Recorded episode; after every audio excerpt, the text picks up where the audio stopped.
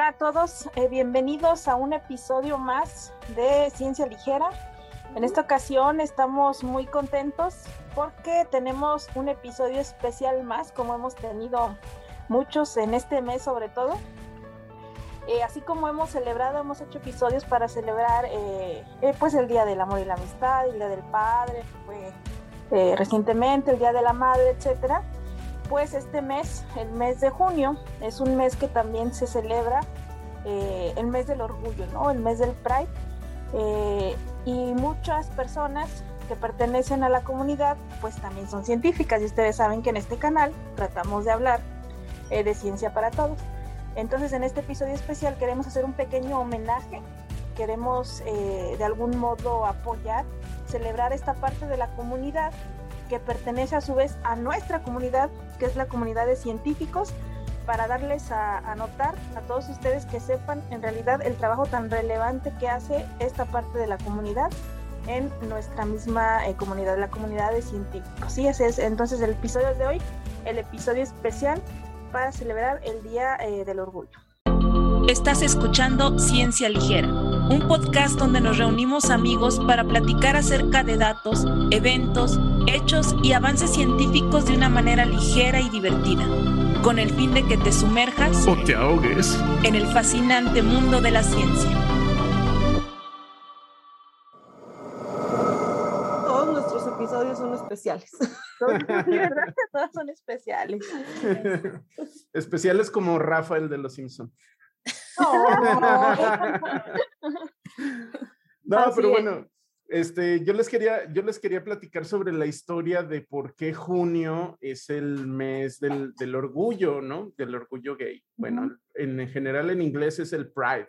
De hecho, en, inglés no es orgullo gay, nada más es Pride. Y este, eh, la historia es una, una cuestión muy curiosa que pasó en Nueva York en 1969. Si creen en la numerología, pues bueno, crean lo que quieran, pero fue en 1960. Sí, coincidencias. Este, resulta que en, esa década, hubo dos décadas hasta el, hasta el 70 que era como muy represiva sobre la comunidad gay, este, y en general, ¿no? Sobre la comunidad LGBT. Y este, entonces eh, había un barrio en Nueva York que era la, la villa de Greenwich, que era como un barrio así como entre pobre, entre medio artístico, ¿no? Que era como muy... Bohemio. Muy bohemio, exacto, exacto. Y entonces ahí había un, un barecito que se llamaba el Stonewall Inn, que era un bar gay, ¿no? Entonces, este, en, en junio 28 de 1969, pues eh, eh, ocurre una redada de la policía donde llegan, este, entran a la fuerza al bar y meten a la cárcel a todos los que estaban ahí sin, sin preguntar, sin nada, ¿no? Y entonces, de manera espontánea, como había sido tanta la represión durante 20 años sobre la comunidad, este, de manera espontánea todos se organizaron y salieron a las calles e hicieron un, un pues un levantamiento, ¿no? Un, un movimiento de que empezaron a, a marchar, a protestar, a romper cosas, este, y eso eh, fue esa noche y luego los siguientes días, este, durante esa semana, ¿no? que se, conocen como los, los disturbios de Stonewall, porque por el, por el nombre del barecito, ¿no? Y entonces esto ya fue como lo que fue como la chispa, ¿no? Que encendió la, toda la, la llama del movimiento. Y entonces en Filadelfia se empezaron a, organizar para, para tratar de hacer una marcha formal como protesta, ¿no? Este, no tanto, no tanto como en contra de la policía, sino para que se les reconocieran sus derechos. Y entonces, este, ellos querían, pues, eh, igualdad, libertad, pues básicamente sus derechos pues, humanos. No, ser estigmatizados, ¿no? Porque, eh, bueno, de, antes de eso era un delito, pues, o sea, era, eh, por ahí, este, hay algunos registros que lo sitúan, o sea, a la homosexualidad al lado del asesinato. Exacto. O sea, era un delito, este, em, que debía ser castigado y pues muchas veces penado con la muerte. Ya después dejó de ser legalmente penalizado, digamos, a nivel ley, aunque se seguía este, haciendo justicia, bueno, más bien injusticia, más bien, este, eh, de manera ilícita, ¿no? O sea, si los encontraban igual eran este, detenidos, golpeados, este, etcétera. Sin embargo, ya después de que deja de ser ilegal, pasa a ser un desorden mental. No. o sea, ya no es, ya no es ilegal, pero estás mal, ¿no? O sea, entonces el estigma y toda la represión, pues obviamente, o sea, como dices Raúl, lo único que pedían era los derechos humanos de cualquier humano, ¿no? Claro, claro. En, aquel entonces, bueno, y todavía en algunos lugares, este, se les podía negar eh, la renta, ¿no? Si estaban rentando una casa, pues los corrían. Así, en el momento en el que se enteraban, era así, saben que no los queremos viviendo aquí. ¿Por qué? No, no más, ¿por qué no? Y entonces, este, pues bueno, todo eso. ¿Y vas a hablar de San Francisco? Este, todavía no, porque al, eh, al, año siguiente de los, de los disturbios de Stonewall, este, esta, esta organización este, eh, promovió la primera marcha oficial ¿no? de, de, del Pride y ellos querían que se hiciera en junio 28, precisamente un año después de, las, de los disturbios, como para conmemorar. Y entonces esto fue en 1970 y lo planearon organizar en Central Park y fue una marcha que se, se realizó en Nueva York. Y, fue algo un poco así como curioso porque ellos tenían miedo de que los fueran a recibir con represión la policía, de que fueran a experimentar violencia. Y eh, claro, ellos eran, eh, ya estaban organizados, ya tenían este, abogados y tenían todo, y habían pedido eh, un permiso oficial a la ciudad. Y ah, que de hecho se los otorgaron horas antes, ¿no? de horas antes. Sí, o sea que se los estaban alargando, alargando, alargando, y a la mera hora de la marcha dijeron, bueno, va. Ajá, ajá. Y entonces a la hora de la hora llegó un montón de gente, este, marcharon súper rápido, mm, más que nada porque tenían miedo de que los fueran a... Corriendo. A, golpear, o sea, casi que fueron corriendo así de, bueno, vamos y ya. Este, y, y resulta que el, eh, la reacción de, de, la población de Nueva York fue como, ah, órale, oh, no sabía de esto, está chido, muy bien. Y entonces este, terminaron sin, sin ningún problema su, su marcha, ¿no? Su, su, celebración. Y entonces, este, pues eso ya como que marcó el inicio de, del desfile del Pride Parade este, a partir de entonces, de 1970. A ver, oh. Entonces, ¿tú nos quieres hablar de San Francisco? No, yo esperaba que tú nos dijeras. Ah. Bueno, lo único, lo único que, que, investigué es que más adelante en San Francisco fue el primer, digamos que el primer lugar donde se empezó a hacer más formalmente como un desfile, porque en Nueva York era como una marcha por los derechos humanos y así, y en, en San Francisco empezó a ser un poquito menos, un poquito menos extremo, un poquito menos revolucionario, un poquito menos de, un poquito más inclusivo y un poquito más, este, más de fiesta, ¿no? Sí. Este, y entonces eh, fue en San Francisco donde se transformó en su nombre actual, que es el Pride Parade, ¿no? Ah, es, ahí donde, donde adopta su nombre y, el, carácter que tiene hoy, hoy en día, que es más de concientización, más de inclusión. Sí, bueno, y, con el paso, Ah, bueno, pero nada más con el paso del tiempo, porque al principio creo que sí era una marcha eh, de únicamente personas gays, ¿no? De, de, hombres homosexuales, y que al paso del tiempo se fueron integrando, este, pues las otras em, comunidades para integrar lo que hoy conocemos como eh, la comunidad LGBT+. Y, no sé, March, pues a ver, cuéntanos, cuéntanos cómo está, cómo se pone, tú eres la que lo ha se vive ahí en San Francisco? Súper bien, se pone, es un relajo. si cada, bueno, yo he estado aquí unos ciertos cinco años o algo así y he ido casi todos los años, pero me lo perdí cuando, bueno, obviamente no se hizo el festival en los años de pandemia, pero eh, sea, de, casi que son los únicos 2020, que fue cuando no se hizo, pero todos los demás eh, eh, años siempre se hace. Y hay, hay una marcha, hay un, hay un parade que le llaman, que es en la calle principal del centro de la ciudad de San Francisco.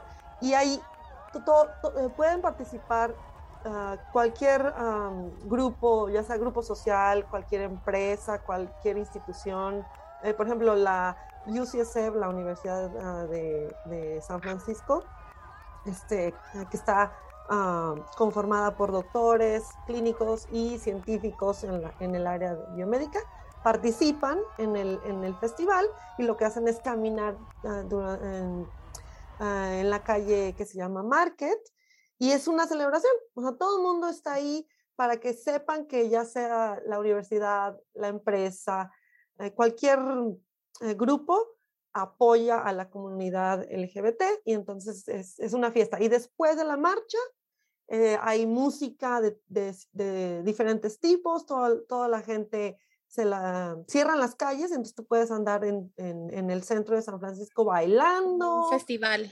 Es, es, sí, comiendo, tomando, es un festival en grande y atrae muchísima gente de todas partes, ¿no? Es, es, es un, un, festival que, que, que es uno, un, un, festival muy, muy importante, ¿no? Y en, en general San Francisco, su, su, cultura es así, es cultura abierta, donde en la comunidad uh, gay uh, um, digamos, pertenece y, se siente cómoda estando en esta ciudad y, y sus ah,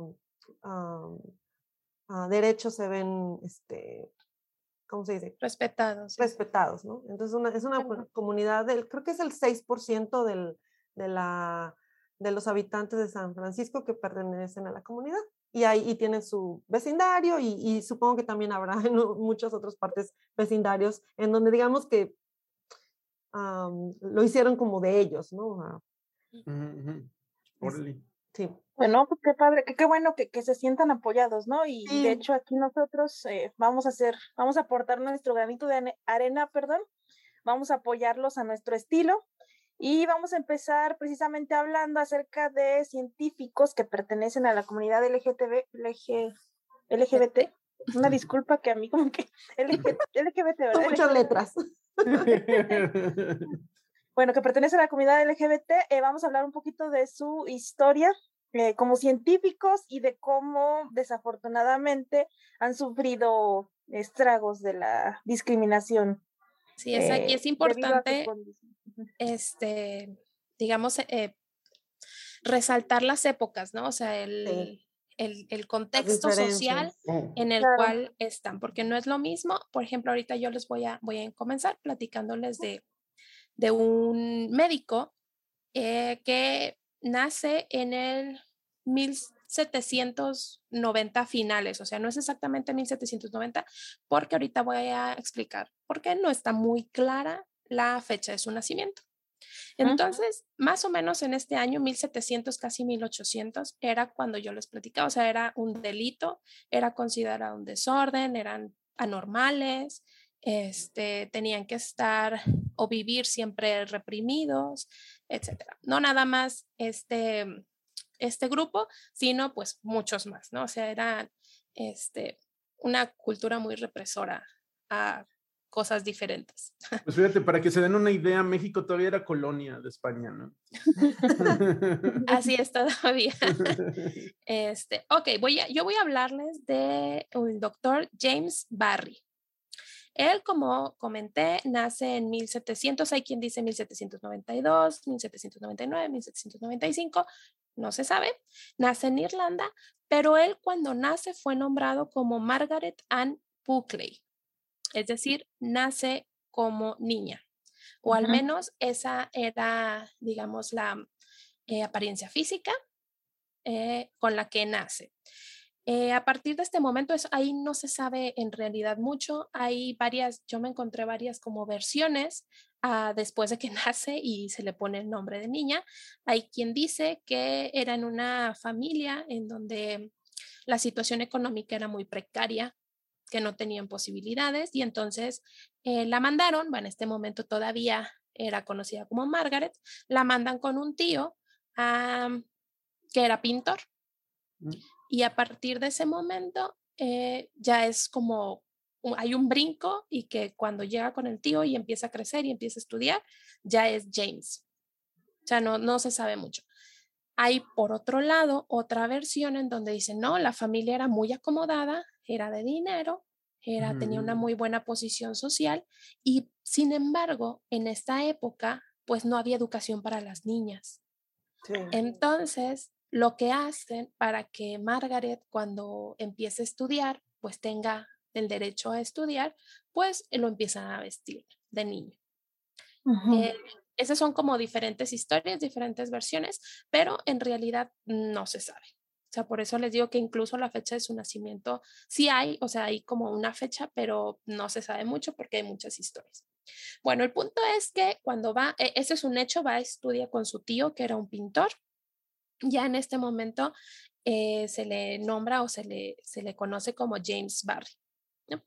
Eh, él estudia, él empieza, eh, ah, bueno, en Irlanda, no sé si lo mencioné, él nace en, nace en Irlanda y después asiste a la escuela de medicina en Edimburgo, que era en donde pues se fue a vivir con su tío.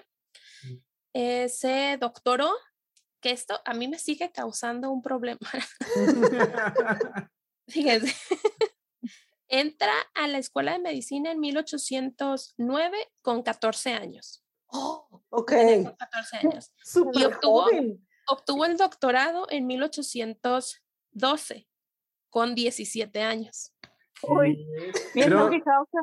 Era un Doggy Hauser, era un genio. a mí eso me sigue, este, eh, no sé, no sé cómo sentir. y, ok, ya, entonces ser un doctor era este, muy listo. Y al siguiente año de que ese doctor, es decir, en 1813, entra a las Fuerzas Armadas. Obviamente todo esto ya vestido de hombre y como Barry, o sea, como James Barry. ¿No? Em, dentro de las Fuerzas Armadas, dentro de toda esta como área militar en donde se empieza a desarrollar, empieza a, pues, a volverse muy relevante, muy famoso porque era muy bueno. Empieza a tener muchos contactos y tiene como muchas misiones en diferentes partes del mundo. De las que más están documentadas es una misión, o bueno, una misión, un viaje que tuvo durante mucho tiempo a Sudáfrica. Él estuvo mucho tiempo viviendo, sirviendo obviamente a las Fuerzas Armadas, o sea, era militar, en la división. Pero como doctor. Médica, ajá, era como doctor. Y aquí en Sudáfrica era muy, digamos, protegido como por el gobernador de la, de la localidad en donde él vivía, porque mencionan ahí, este, como en la biografía, que hubo dos momentos muy importantes. El primero es que le salva la vida al gobernador porque tenía disentería. Entonces, en esa época, pues era morir de diarrea. Entonces lo salva al gobernador, entonces pues era este como muy cercano a él y después salva la vida de la hija del gobernador. Entonces pues se vuelve una persona muy importante para, para él. Incluso por ahí narran un, un hecho relevante en donde como eran tan cercanos, tan allegados, en alguna barda de algún cruce importante de la ciudad, alguien, no se sabe quién, este, hace una pinta y pone este, James Barry, la pequeña mujer del gobernador. Eh, ya, ya desde entonces este, los moneros este, hacían sus moneros. Sí, este, Yo creo que le haya causado mucha gracia. y aquí, después, aquí nadie sabía, o sea, todo, para todos era un varón eh, nadie sabía nada porque de su nacimiento, como les había dicho, no se sabe mucho y no nada más en, ahorita, sino en esa época, pues hubo como un corte a partir de que él va con el tío. Entonces, en realidad, en retrospectiva, ya cuando veamos que descubren que había nacido mujer, pues dicen, ah, sí, pues es que había sospechas, es que sí tenía actitudes de que era una, una mujer. Eh, lo que pasó con esta, esta barda es que la borraron y no se habló más del tema. O sea, como que no fue, pues no causó gran impacto. Ajá, no hubo gran relevancia porque además era pues muy allegado al gobernador. ¿Vale? Entonces, em, ah, bueno, algo, algo bien importante que, que, bueno, sí, sí me parece importante mencionarlo, era que en la escuela donde él se doctora y obtiene sus, todos sus títulos, eh, había una estadística que alrededor del 20% de los estudiantes se podían graduar. Oh, Y, ajá, o sea, así, así era, pues así de bueno tenían que ser.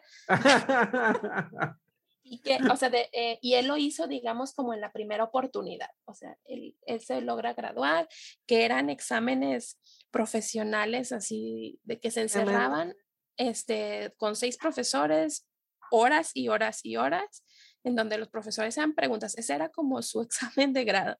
Hasta que te hagan caer a fuerzas, equivocarte.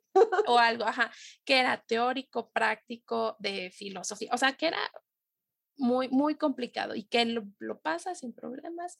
Y entonces desde ahí, pues, empieza o nos empiezan a hablar de qué tan bueno era en realidad. ¿verdad? Entonces, bueno, ya, ese, ese fue un dato que se me había olvidado comentarles. Em, comentan las personas que lo conocieron que él era muy brusco al trato con todos, excepto con sus pacientes. Con sus pacientes era eh, muy amable, siempre vio por los desprotegidos. De hecho, en la, en la, en la militar, en, en, las, este, con los militares, no les caía muy bien porque siempre este, peleaba por los derechos, por ejemplo, de los soldados rasos, que eran como el nivel más bajo y que siempre los tratan bien mal. Entonces siempre luchaba por ellos, porque no quería que hubiera esclavos o que al menos no los trataran mal, eh, mejorar las condiciones, por ejemplo, eh, de mm, los lugares en donde tenían a las personas con lepra. Él siempre intentó, entonces decían que en realidad como médico con sus pacientes nadie tenía una queja porque era, el trato era pues muy humano. Dicen que con el tiempo, él en, medida que va envejeciendo, se hizo malhumorado, eh, era mucho más crítico, era intolerante y fastidioso. Y yo digo, bueno, pues ¿quién no? Estoy en ese lugar. con la edad. Con la edad, con la edad. Ay, está muy fuerte la música en este antro. ya no se pueden platicar a gusto aquí. Sí, entonces nada más era, bueno, que, que, en realidad siempre había sido así, nada más que con el tiempo pues se, se le fue intensificando, ¿no? Ok. Eh, después de ahí, ah, bueno, también un dato curioso, decían que él era la lacto vegetariano, me parece. Eh, que, bueno, consume lácteos y era vegetariano. Y entonces dicen que siempre viajaba con una cabra porque tomaba nada más leche de cabra. y entonces vivía con una cabra porque tomaba leche de cabra y a donde viajaba iba con su cabra. Es como un perrito. ah, bueno, también tenía perros. Ah. tenía su cabra y sus perros. Entonces, eh, por ejemplo, ahí estaba en Sudáfrica, ¿no? Hizo, bueno, este, muchas cosas, entre, también entre las cosas que hizo, fue de los primeros que practicó cesáreas ya formales, ya como tal. De hecho, por ahí también cuentan una anécdota de que eh, cuando ayuda a una mujer a pues a tener a su bebé que no podía y le realizó la cesárea, al bebé le ponen James Barry en honor al, al médico, porque pues ya era, ya lo, lo, consideraban como que pues ya iba a, a, morir. el bebé porque tenía complicaciones. Entonces él hace la cesárea y empezó y fue de los primeros que realizó cesáreas también esa fue como pues de sus aportaciones. Después, bueno, viajó, como les había mencionado, a diferentes partes del mundo, fue a Jamaica, a Londres, a Canadá, siempre desempeñándose como médico, eh, siempre también decían que pues su, su visión humanista era como su, su distintivo, siempre, eh, a pesar de que él era muy, muy rígido, muy este, malhumorado, eh, con sus pacientes siempre fue el mejor trato. En 1959 estaba él en Canadá, y, pero de ahí empezó a, tener problemas de salud y lo regresan a Londres. aquí eh, algunos unos oficiales lo dan de baja, lo, lo sacan de activo del, del, ejército. Él solicita años más tarde su reingreso, pero la verdad es que se lo niega. Y entonces, pues lo que hace él es va por un par de años a Jamaica, pero después regresa a Londres, en donde muere en 1865 de disentería. Ay, no manches. no se pudo curar así? curar a, pues, Supongo Que, que, que, ya, es que también ya, o sea, ya tenía 70 años. Ah. Sí, ya estaba grande también. Entonces, bueno, hasta ahí digamos que pues es... si no sabemos, sí, o sea, fue, fue su, su, vida, ajá, transcurrió digamos de manera, eh, digo, con sus altos, sus bajas, pero quitando el, el hecho de que nació niña, este, o que fue registrado por eh, primera vez cuando nació como niña. Si nadie sabía eso, pues era una, este, una historia, digamos, eh, sin ningún inconveniente, ¿no? Ajá, que no iba a trascender más allá. El, pues, no sé si llamarle problema, es que fue que, bueno, hubo un médico que ya lo había atendido, ya lo conocía, que lo atendió años atrás por problemas respiratorios, me parece por una neumonía o bronquitis o algo así. Él firma el certificado de función y ya era el doctor McKinnon. Em, él lo firme ya. Pero al momento de llevar para que embalsamaran el cuerpo y así, encontraron que él, digamos, su último deseo era ser enterrado con la misma ropa con la que murió. Es decir, que, no, le quitaran la ropa. Mm. Pero pues les valió. No le hicieron caso. No le hicieron caso. Porque estaba muerto ya. Pues sí, dijeron, bueno, ¿quién va a reclamar aquí? y entonces una, una muchacha, era este, una mujer que fue la que hizo eh, quita la ropa y que lo iba a embalsamar, dice, no, pero este, este es una mujer. Hubo un error. Y entonces van y verifican y dicen, no, no, no, no, hay un error, este es el cuerpo. Y luego dice ya, no, pues es que es una mujer. Y ella, así maldita, porque pues sí hizo bien feo, eh, pedía dinero para no sacar a la luz el secreto. Y pero es, ajá, dijo, no, pues a mí denme dinero para no revelar este secreto. Pero el médico, este McKinnon, dijo, mira, no hay familiares, nadie te va a pagar, entonces, o sea, ni la hagas de emoción. Sin embargo, pues ella lo revela y no nada más lo reveló, o sea, fue publicado así en los diarios. O sea, fue, fue, fue al periódico, casi casi. y lo dijo porque llegó a ser eh, eh, como un, lo que sería ahorita como un secretario de salud en Londres, o sea, era un, un médico renombrado. Entonces. Bueno, Ok, en otros países, bueno, sí.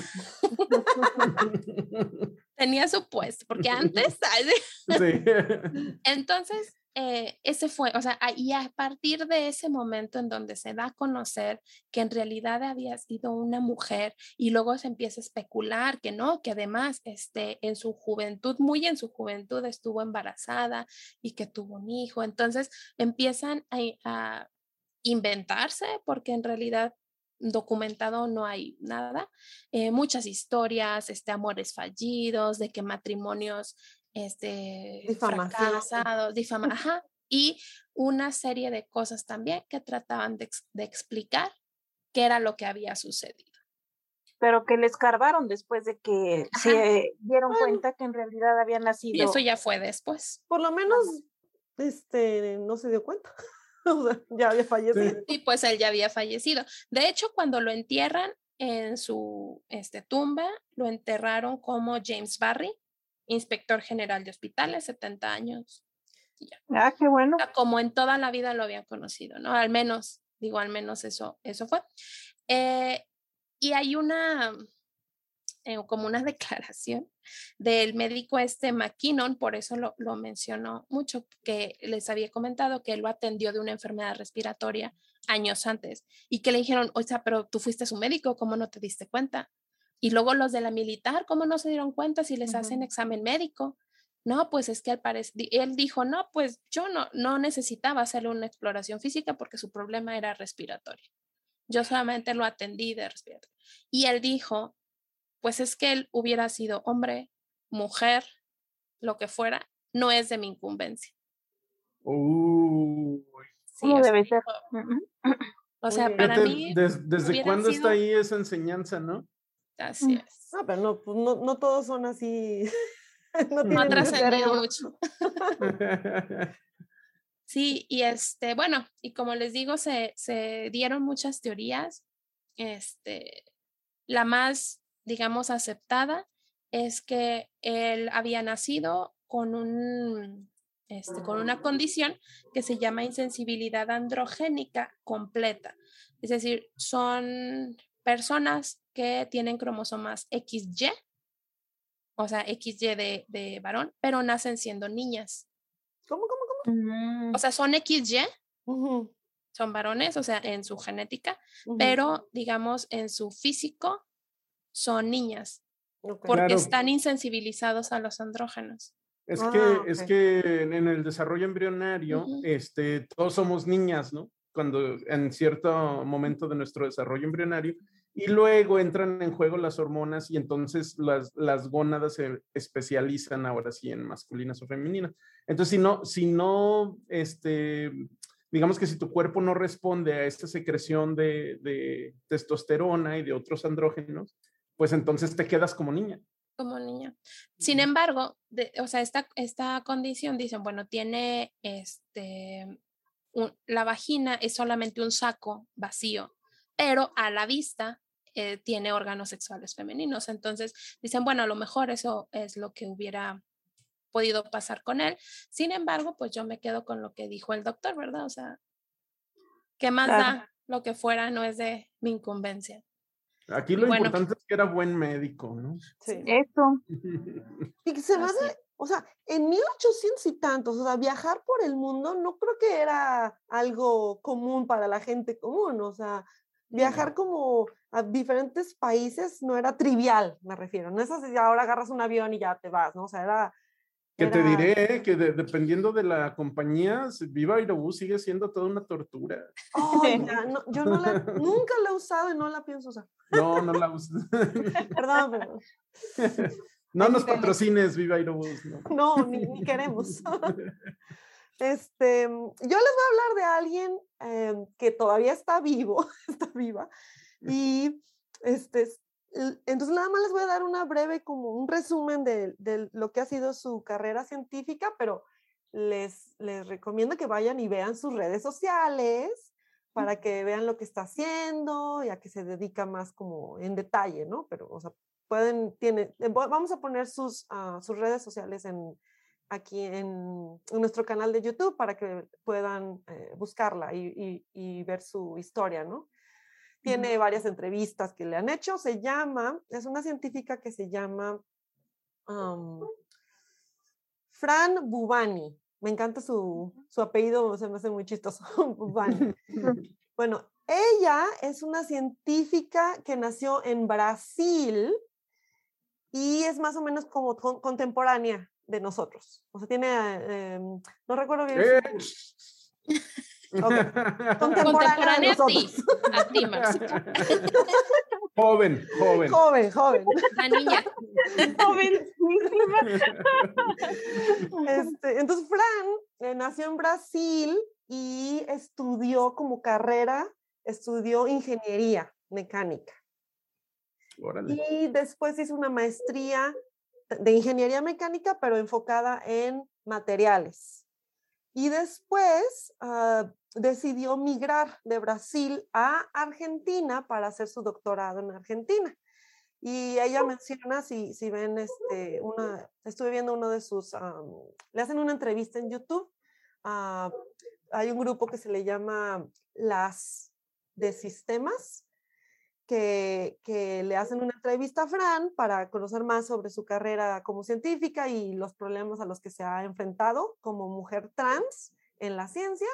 Y entonces le dicen, ¿y por qué te fuiste a Argentina a estudiar el doctorado? ¿Que no podías hacer tu doctorado en Brasil? Y ella ya explica las razones que tuvieron que ver con ciertos eh, problemas, violencia que a la que tuvo como, a la que, sí, entonces, eh, o sea, sí tenía oportunidades en Brasil para seguir su carrera científica, pero decidió irse a Argentina. Y ahí en Argentina hizo su doctorado en, ah, déjame ver el nombre de la universidad, que es importante, doctorado en ciencias en el 2014 de ingeniería en el Instituto Balseiro en Bariloche. Ah, no tengo el gusto de conocer ese lugar, pero Ah, y ahí en, Argentina ella habla pues más bien problemas otros, como los, los, otros eh, que tuvo, como por ejemplo el idioma, porque siendo de Brasil tuvo que aprender español y escribir su tesis de doctorado en español, lo cual ya implica... Si, escribirla, si escribirla en el idioma de uno, ya es bien complicado. Entonces, Fran platica que pues había, eh, o sea, pudo hacerlo y escribió su tesis de doctorado en español y lo que más le provocó como problemas era el sistema educativo de Argentina a comparación con el sistema de Brasil, como, o sea, ¿Cómo era el sistema en general, no? O sea, que, fue lo el que... De, el de Brasil que es basado en samba, ¿no? Con 60, 60 alumnos por, ah, okay. por programa, en cambio acá era como 20, no, no es cierto. bueno, pero sí, o sea, eh, eh, si quieren ver los detalles podemos, eh, pueden ir a, ver la entrevista que le hicieron, pero ella está quejándose de eso, ¿no? Del sistema educativo. Y luego ya hizo su, su doctorado, pero todo este tiempo ella se mostraba como hombre, hasta que en el 2019 hizo su transición ah, de género.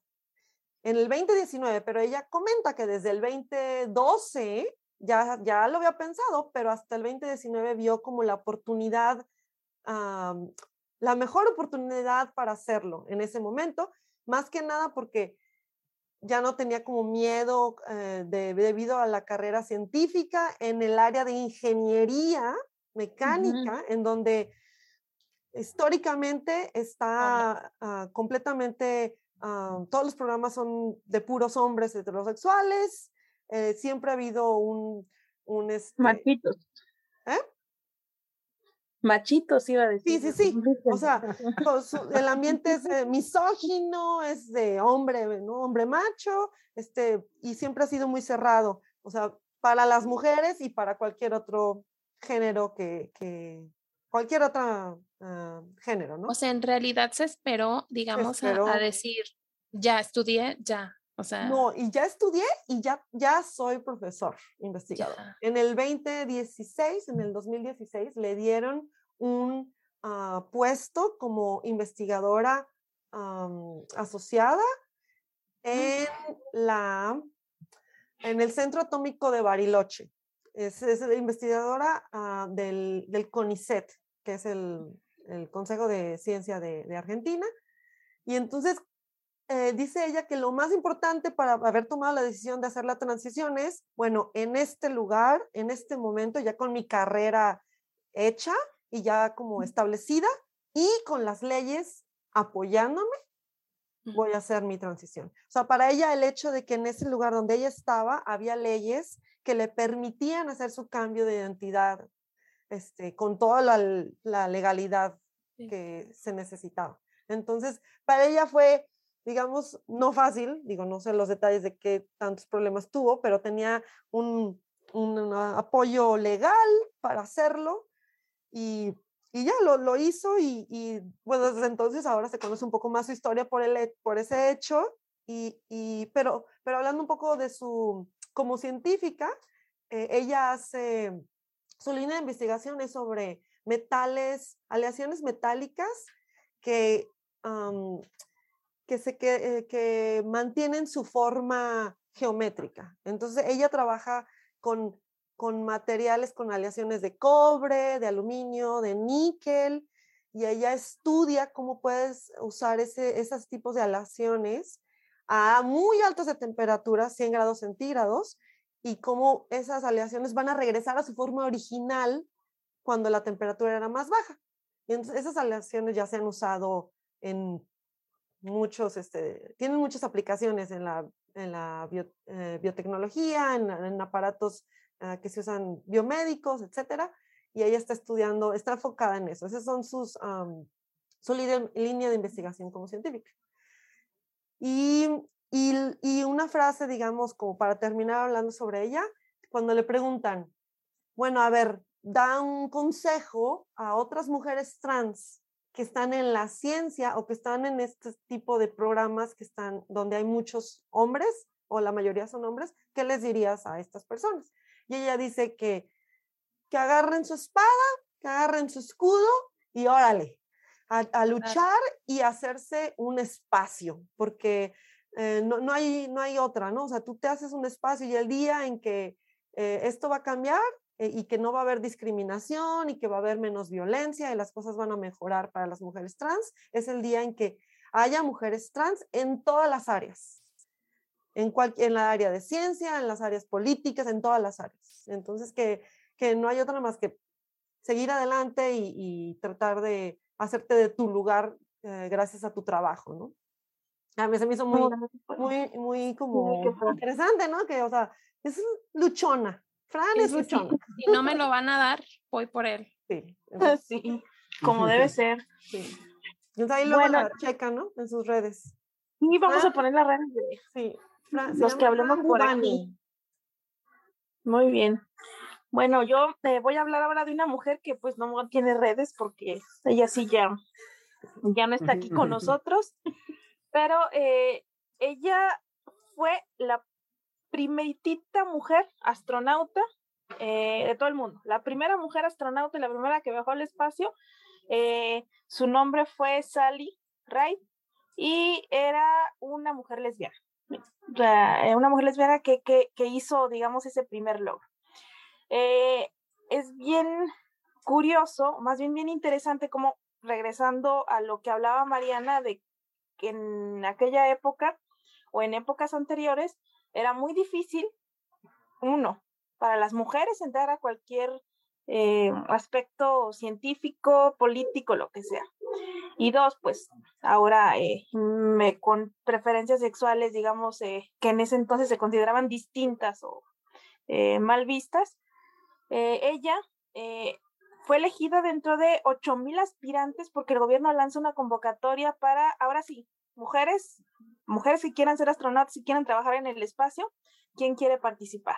¿En qué país, Edith? Perdón. ¿En Estados Unidos? Hay, un, hay una serie, hay una serie sobre... ¿Sobre ella? Sobre las, pero eso es, es, es este, realidad y ficción, está medio mezclado. Ah, yo sé cuál dices. Eh, ahorita les, les decimos el nombre porque no me acuerdo. Ah, este, para toda la humanidad se llama For All My Time. Oh, ya, ya. Está interesante y es sobre los astrónomos. Ah, sobre mujeres astrónomos. La vamos a poner por aquí abajo también. Ok, entonces, eh, ella dentro de 8.000 aspirantes, pues fue una de las seleccionadas. Fue la primera mujer entonces que logró viajar al espacio eh, en 1983. Eh, era su pasión, de hecho ya le encantaba, le encantaba volar y que ahorita voy a dejar por ahí una frase al final, como Marcela dejó una frase de la científica eh, de la que habló. Eh, eh, pero regresando un poco a la dificultad que, a la que ella se enfrentaba, primero por ser mujer. ¿Por qué? Porque debido a la época jamás dijo nada de su preferencia sexual, nunca dijo nada. ¿Por qué? Porque sabía, siendo mujer voy a batallar y ya llegué a, un lugar en el que quiero estar, en el que quiero dedicarme, que es mi pasión, pero nunca se supo nada de su, de su preferencia sexual. Era minoría de la minoría. Exactamente, ahora la minoría de la minoría de la minoría.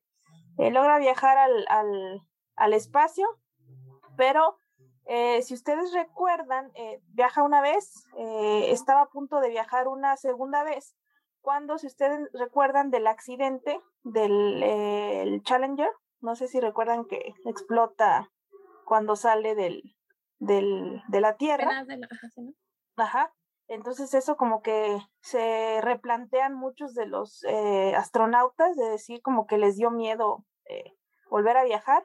Ella también eh, no quiso ya como volver a hacerlo. Incluso el mismo presidente les, les ordenó, digamos, a que se dedicaran algo distinto, a lo mejor ya no por el momento, ya no, ya no seguir viajando, y ella se dedica a la docencia. Eh, pero hay un, un comentario eh, muy particular eh, de ella que, que estando, cuando estaba, cuando iba a viajar al espacio, dice que muchos de los reporteros le preguntaban que, o sea, bien sexistas. ¿Qué dice tu esposo? Casi, casi, le decían, oye, cuando algo sale mal ahí arriba en la nave, ¿qué haces? Lloras. que le preguntó así, que le decía, tú, tú lloras. Y ella así como que, ¿por qué me preguntas eso? Dice, pregúntale a Rick, que es el encargado, ¿no? Y luego... Ah, yo pensé que ibas a decir, pregúntale a Rick, que es el que llora. el chillón es ese. Sí. no, pero eh, Enrique era el capitán, que de hecho, muy buena onda, que dijo, sí, eso hacemos todos. El capitán llora en, en, eso. bueno, el punto es que, pues logró eh, ser la mujer astronauta en el espacio, eh, participó ahí en, diversas expediciones. después como docente, ya cuando no viajó debido a la explosión del Challenger, eh, ya como docente también hizo cosas eh, bien interesantes. Y aquí lo, también lo particular es que eh, si se busca por ahí en Wikipedia, ella estuvo casada cinco años con un hombre y sale, ven que en Wikipedia vienen datos personales luego de, pues de muchas personalidades y ahí sale que ella estuvo casada cinco años con esta persona, con un hombre, pero en realidad cuando ella fallece, cuando ella fallece su pareja, por 27 años, que fue una mujer, fue la que dice pues que efectivamente eh, pues ella era lesbiana y que no quería decir porque sabía lo que se iba a enfrentar, como decía Mariana, la minoría de la minoría, que nunca hubiera logrado sus sueños si ella hubiera hablado acerca de su, de su preferencia sexual. Incluso fueron eh, eh, cosas tan importantes las que ella hizo que eh, tras su muerte, el gobierno de Estados Unidos, con Barack Obama estaba en ese entonces, en el 2012, le otorga el reconocimiento presidencial a la libertad, que es eh, el máximo premio a nivel social que, que, otorga el gobierno de Estados Unidos, y la que fue a recogerlo fue su, su pareja sentimental eh, por 27 años. Ay, ¿por qué no se lo dieron antes de que se muriera? Como siempre, todos a después. En todos lados, ¿no? Siempre ya Juan Gabriel andan homenajeando hasta después. a todo mundo. Desafortunadamente eso pasa, ¿no? Y, y, ya pues termino con una de sus eh, frases que a mí me gustó mucho, mucho, mucho. Primero, eh, pues dos, voy a decir dos, ¿no? Una que, que ella decía es, no sucumbía al estereotipo de que la ciencia no era para niños, ¿no? Para que vean las niñas, este, tengan en mente eso. Y otra que está muy bonita, que cuando estaba en el espacio ella decía, las estrellas no se ven más grandes, pero sí se ven más brillantes. Ah, bien bonito. Ah. ella fue Sally Ride, la primera mujer astronauta lesbiana, de hecho que era lesbiana, que, que, que viajó al, al espacio. ¿no? Oye, eso de ser astronauta, o sea, no es cualquier cosa, o sea, está súper complicadísimo. De hecho, ya vio, abrió como que el, cuando ven las niñas de esa época, de los ochentas, que está una mujer en el espacio. Exacto, fue la primera, o sea, ahorita, de hecho, muchas niñas ven que ahorita hay una mexicana que incluso, este, acaba de ir. exacto, que acaba de ir, pues eso ayuda, ayuda, mucho a que las niñas quieran y que se ilusionen con eso, entonces eh, también... Que se eduquen para que puedan hacerlo. Claro, pero entonces Sally Ride fue como que la pionera, ¿no? Ella fue la que inició el, en las niñas, indujo la, la, vocación de muchas niñas que desde entonces hasta la fecha eh, han querido o son astronautas. Oigan, y luego alguien podría decir, ¿no? Ay, pues, ¿qué tiene? Hubiera dicho, o sea, si es buena, ah. iba a ir, pero, o sea. Claro que no. O sea, ya de entrada, que él tuviera, e, ella tuviera miedo y que no hubiera querido decir, hablaba de que en algún punto se sintió rechazada o sintió el miedo o el temor de, de, de decir, ¿no? O sea, en realidad que sus, este, sus preferencias. Sí, pues es lo que por ahí después su pareja que no te interfieran las preferencias con lo que tienes que hacer en tu vida, tu trabajo. Pues no debería, no debería, pero a la fecha pues sigue, sí, a la fecha, en esta época, 2021, 2022. Dos. Te aviso que estamos en el 22. ya viendo estos estereotipos, pues con más razón en los 80, 70. No, con más razón en los 1800. no, pues, pues, como decía Mariana, ¿no? Esas cosas eran del diablo, eran enfermos mentales. Oye, que, que está bien raro porque hay mucha evidencia en época incluso antes de Cristo, de lo que se llama antes de Cristo, en donde las prácticas homosexuales, tanto este, hombres y mujeres, eran de lo más común. O sea, hay mucho, hay mucho este, mm, evidencia desde, por ahí me encontré que pinturas rupestres, este, objetos, los griegos, ajá, los griegos, bueno, estos eran por misóginos, pero que decían, no, nosotros hombres no nos podemos mezclar con mujeres, pues porque son seres inferiores, entonces pues entre hombres. entre hombres. Mandó una publicación ahí en Facebook, ¿no? Que dice, no, pero es que antes no había eso, entre comillas, y salen fotos incluso viejísimas, ¿no? De personas homosexuales ahí, que obviamente se ve que son homosexuales igual antes, toda la vida, simplemente que pues tenían miedo por, por toda la, la, crueldad de la sociedad. No, y tenían, tenían que tener miedo porque, este, porque sí tenía sus consecuencias. O sea, yo les voy a hablar de, de un doctor que es un, un, científico, es un matemático y teórico computacional, que ya es famosito, entonces yo creo que ya mucha gente ya lo conoce, que se llama Alan Turing. Mm, ok, sí, sí, sí. Entonces, Alan Turing, él, este, digamos que él eh, estudia en Inglaterra, nace y estudia en Inglaterra y ahí se doctora y entonces hace muchas contribuciones a lo que es la computación. De hecho, en aquel entonces no existía la computación. Entonces él solo describía cuestiones computacionales desde un punto de vista teórico. O sea, solo planteaba problemas filosóficos, planteaba problemas matemáticos, pero él es, él es, digamos que el padre de lo que se conoce ahora como un algoritmo. Todo lo que tú programas para que haga una computadora, él dio las bases matemáticas para eh, formalizar su estructura, es decir, un algoritmo tiene que estar así matemáticamente. Entonces, mucha gente lo considera el padre de la, de la computación. Entonces, ¿de qué este años estamos hablando? Estamos hablando, él nace en 1912, ¿no? Y, digamos que él ya era reconocido antes del inicio de la Segunda Guerra Mundial. Okay. Entonces, este, él estaba, estaba trabajando en Princeton, en la Universidad de Princeton, en el Departamento de Matemáticas. Entonces, aquí viene lo bueno. Eh, la, guerra explota y entonces eh, a él le encargan la tarea de trabajar con el servicio secreto para tratar de decodificar este, cómo funcionaba la máquina Enigma. ¿Cuál es esa? Ah, la Enigma. Mensajes, ¿no? La máquina Enigma era una máquina que utilizaban los nazis para encriptar todas sus comunicaciones. Entonces, eh, había sido diseñada por matemáticos este, y por, por eh, ¿cómo se llaman estos? Eh, cripto, cripto, bueno, investigadores de, codificación, ¿no? No me acuerdo la palabra. Y, este, y entonces ellos están muy orgullosos de esa máquina porque decían que era un código que era totalmente irrompible, que era imposible descifrarlo. Y entonces este, Alan Turing lo que hace es diseñar una computadora que dándole los datos de la comunicación, los primeros datitos que daban en la mañana los nazis, te podía dar la combinación de rollitos que tenías que ponerle a la máquina la máquina tenía unos rollitos, trabajaba como en unos rollitos que eran muchas diferentes combinaciones. Entonces, tú metías los rollitos y era como que programaba la máquina. Entonces, tú escribías algo y pasaba a través de los rollitos. Ajá, y salía escrito de otra manera. Oh, ok. Es como cada, cada día empleaban un idioma diferente, pero no sabían qué idioma era, y pero él fue el que lo que nos acaba de explicar. por, eso tenía que usarlo el del, de la mañana, los primeros mensajes iban a decirte que... Uh que código estaban usando. Esa es la genialidad de Alan Turing. Alan Turing este, dice, ah, ¿sabes qué?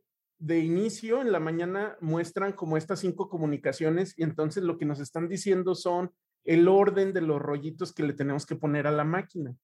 ¿No? Entonces, este, él, él, para decodificar esos cinco números necesitaba una megacomputadora que él mismo hizo a mano, ¿no? Que en ese entonces no había transistores, entonces era una megacomputadora con cables y, ah. una cosa que se llaman relevos eléctricos que están ahí rodando y entonces él la tenía que programar a mano para que le diera el resultado, pero resulta que sí, efectivamente, este, tenía razón y fue capaz de romper el código Enigma, ¿no?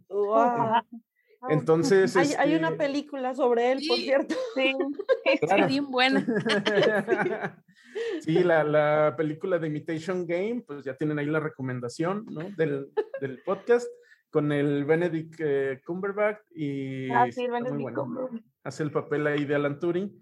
Ellos manejan, ellos manejan en la, en la película que él estaba enamorado de su compañerito de la, de la secundaria, como secundaria prepa, el cual se muere de tuberculosis, ¿no?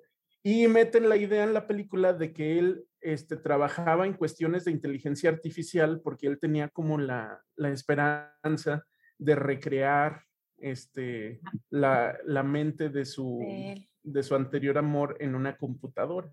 Wow. Ah. Así más romántico. pero eh, en realidad ese fue otra de sus contribuciones. O sea, vamos a ver, eh, él básicamente decodificó los mensajes de una batalla muy, muy importante que se llama la batalla del Atlántico. Entonces, gracias a su a que él este, supo dónde iban a estar las naves y toda la estrategia, este, los aliados ganaron esa batalla y a partir de ahí empezó a decaer este, todo el, toda la maquinaria nazi, ¿no? Y empezaron a ganar ya ahora sí los aliados. Este, y, Winston Churchill reconoce que dice que Alan Turing es probablemente la persona que por sí solo contribuyó lo más a que se ganara la Segunda Guerra Mundial. ¡Wow! Entonces, este... Con su puro cerebro.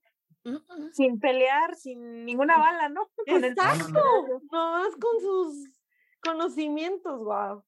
Y entonces, ya después de la Segunda Guerra Mundial, todavía sigue haciendo más contribuciones, ¿no? Porque él, sus contribuciones son en el campo de la inteligencia artificial y del aprendizaje por máquinas, ¿no? Machine learning. Entonces, este, plantea una cosa, no, los, no los voy a embotar, nada, les voy a platicar de una cosa que él inventó, que es muy, muy curiosa, que se llama, este, que la prueba de, Turing, ¿no? Ah, sí. ¿Sí la has escuchado de ella, March? Ay, sí, me suena. Ah, tú, tú. Bueno, la, la, prueba de Turing está, tiene muchas variantes, ¿no? Yo les voy a hablar de una muy sencilla y ahí discúlpenme las sencillas. Este es una variante que es ¿cómo, cómo sabemos que una computadora ya alcanzó a tener inteligencia artificial, de verdad inteligencia artificial, o incluso conciencia, ¿no? Hay quienes debaten eso. Y la prueba está muy fácil, es así de, tú hablando con, este, con una persona a la que no puedes ver, ¿no? ¿Qué gritas, Milhouse. ¿Qué? tienes que tener una, tienes que tienes que tener una, una, conversación con esta persona sin saber que es una computadora hablando del otro lado. Entonces tú haciéndole una serie de preguntas que están como muy, muy dirigidas tú tienes que al final de, tu conversación decir, ¿es una computadora o es una persona? ¿no? Oh. Entonces, aquí lo interesante de todo esto es que esa prueba, así como la planteó Turing, ya ha sido superada por computadoras. Entonces, ya tiene, ya tiene un ratito, no me acuerdo desde cuándo, como desde 2012 o así, que ya muchas computadoras engañan a... a dicen, no, es una persona y era una computadora. De Paréntesis, recomendación, perdón, vean Ger, la película Ger. Claro, claro, claro. Ella, ah, Ger, H-E-R. H-E-R, Ger, sí, sí, sí. Con, Híjole, no, está bien triste, ¿no? Con Scarlett Johansson y con, Scarlett este Johansson y Joaquín este Phoenix. Ah, no, no. Phoenix, sí. Preciosa esa película. A mí se me hace muy buena y particularmente habla de, de este computadoras que ya alcanzan una inteligencia pues, superior incluso a, incluso superior. ¿Puedo hacer otro paréntesis? Yo también quiero hacer un paréntesis. sí, sí, sí. Este, ya puedes, puedes. Ay, de la Alexa. Sí. ¿Esa? No, programar, a mí creepy, está, muy, está muy loca. Puedes uh, programar tu Alexa para que hable como tú. ¿Como tú? Como una persona muerta también. Sí, también ah, una persona escuché como una persona que ya falleció. Ajá. O sea, puede, puede, tienes que nada más como darle una hora más o menos de, de una persona hablando, cierto, es un, un, un, escrito en específico, pero tiene que ser como 30 minutos, 40 minutos, y entonces el algoritmo va a tomar toda esa información, todo el, toda la información de, de, audio y la, la va a poder uh, replicar. Entonces ya cuando tú le hablas a Alexa te va a decir, Va a ser tu abuelita hablando en vez de Alexa. No, sabes a mí qué se me ocurre, pero yo creo que no lo va a poder hacer meterle la voz de Joaquín Albarrán y la canción de Chilanga Banda y ver si me habla así.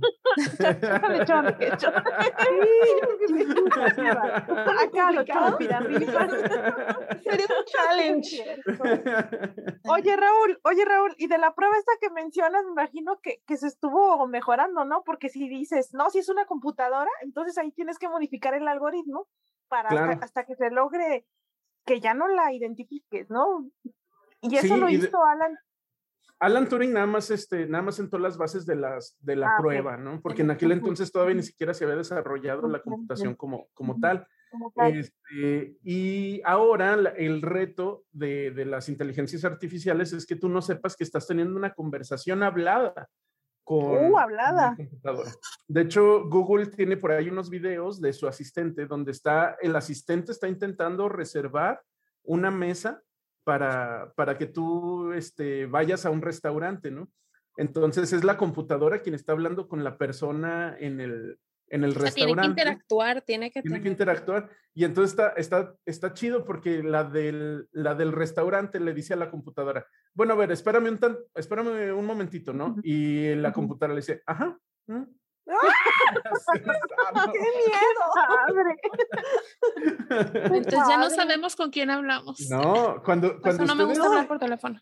Cuando ustedes inician una reclamación en AliExpress por alguna cuestión y que están este, escribiendo su problema, casi ah, siempre va a ser una computadora. Sí, sí, sí, pero a veces sí te das cuenta, porque si estos chafas, este, también hay de computadoras a computadoras. Y hay, yo creo que hay unos que usan unas muy chafas porque te das cuenta súper rápido que, que no es una persona y que es, ay.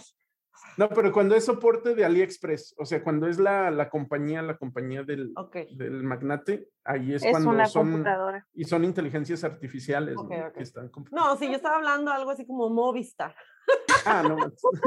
sí, Ahí sí, te das cuenta que es un pinche robot. Y bueno, bueno, y luego, Raúl, pero volviendo a lo que decías de que, de que si tenía este, repercusiones o no tenía repercusiones, si te tenías que cuidar o no te tenías que cuidar, pues resulta que en aquel entonces, al final de la Segunda Guerra Mundial, en Inglaterra era ilegal ser homosexual. Entonces, este, a Alan Turing lo acusan de ser homosexual y este, lo enjuician, se convierte en una cuestión pública y el, encargado del ministro de justicia tenía que hacer valer la justicia porque ya era una cuestión de la opinión pública y entonces le dan a elegir o la cárcel o una cosa que se llama castración química. Ay, no. Y entonces Alan Turing, pues no quiere ir a la cárcel y él elige la castración química. La castración química es que le dan, le dan una especie de tratamiento hormonal como para a fuerzas, como para tratar de hacerlo machito, ¿no? Pero claro, todo tratamiento hormonal pues es súper pesado en el cuerpo y, a la fecha todavía la ciencia sigue investigando las dosis y las combinaciones y se ha visto que no es lo mismo para una persona que para la otra.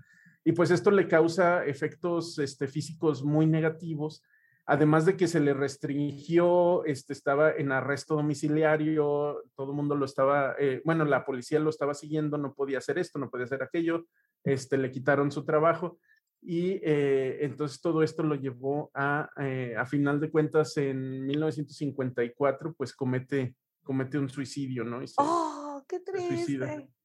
Entonces, este, pues esa es la, esa es la historia y por eso pues muchas personas no quieren, no quieren publicar que son LGBT. Claro, porque, luego, exacto, luego dicen, no es cierto, dicen, no están discriminados, ellos solos hacen su relajo, que nada más quieren darse a notar porque quieren divertirse, que no es cierto, que no son discriminados. Ve este ejemplo, ¿cómo te olvidas de todo lo que aportó a la humanidad para que puda, pues, se pudiera acabar la Segunda Guerra Mundial? Y ya nada más porque eres homosexual, ya, todo se se todos tus... Hubiera sido un hombre heterosexual, uy, no, hombre, lo condecoran, pero con los más grandes honores, ¿no? Ahora, bueno, la nota, la nota buena, el lado bueno, que bueno, ya no, es tan bueno, pero es que eh, el, hace unos cuantos años, en 2018, me parece, la reina Isabel este, emitió un comunicado disculpándose por la manera como Inglaterra lo había tratado Este, y hoy por hoy, más de, más de 50 edificios y, y, términos en el diccionario y monumentos y calles existen con su nombre, incluyendo este, el billete de 50 libras de, de Inglaterra. Trae a la reina de un lado y del otro lado trae a Alan Turing. Ah, qué padre. Pues sí, pero, sí, pero... como dice, como dice Marcela, hasta después, ¿no? ya, como, exacto, como dice Marcela, qué agridulce que pues, sufrido. Ajá, todo lo que sufrió, y en realidad ellos nunca se van a dar cuenta, nunca se dieron cuenta de eso. Pues qué, qué agridulce. Esta historia continuará.